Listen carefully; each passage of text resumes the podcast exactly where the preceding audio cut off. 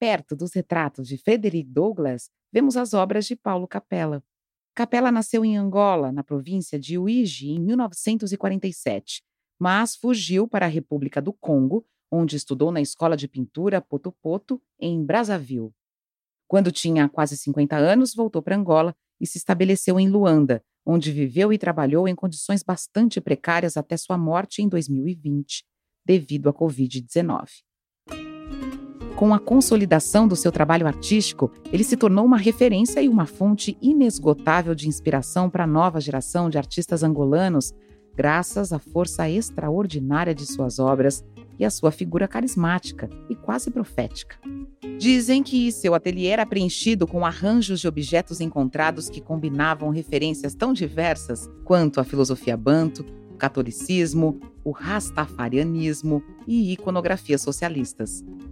Esse forte sincretismo é visto em suas pinturas e em suas instalações, nas quais ele usa tanto objetos profanos, da sociedade de consumo, quanto objetos sagrados, muitas vezes dispostos ao lado de retratos de personalidades da cena política ou das finanças angolanas.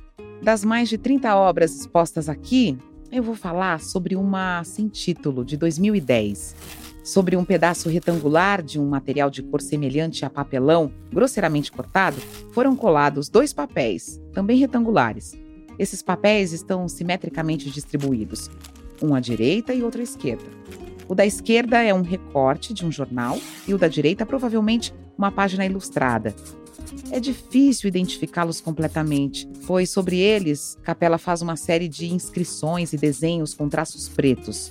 As bordas do papelão também estão repletas de inscrições onde se pode ler África, Angola, Congo, ou Banto, Sisipa, Banto, em um emaranhado de palavras e referências.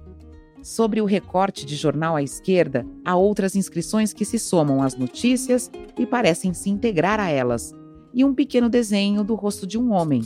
O rosto dele está cercado por moedas coladas, formando uma espécie de moldura, e de sua cabeça saem duas penas, também coladas. Na página à direita há o desenho maior de um rosto ou de uma máscara. Os olhos grandes, nariz largo, lábios grossos e um adorno na cabeça. Na sua boca está colado um cachimbo e nos seus olhos, testa, queixo e orelhas estão coladas moedas, como se fossem adornos da máscara. Na sua testa também estão coladas quatro penas. As obras de Capela são profundamente políticas. Seu trabalho é inseparável de sua vida. A produção de Capela faz um esforço de apropriação e reescrita da história colonial de Angola em busca de uma criolização entre elementos da dominação ocidental e a realidade cultural e social do local.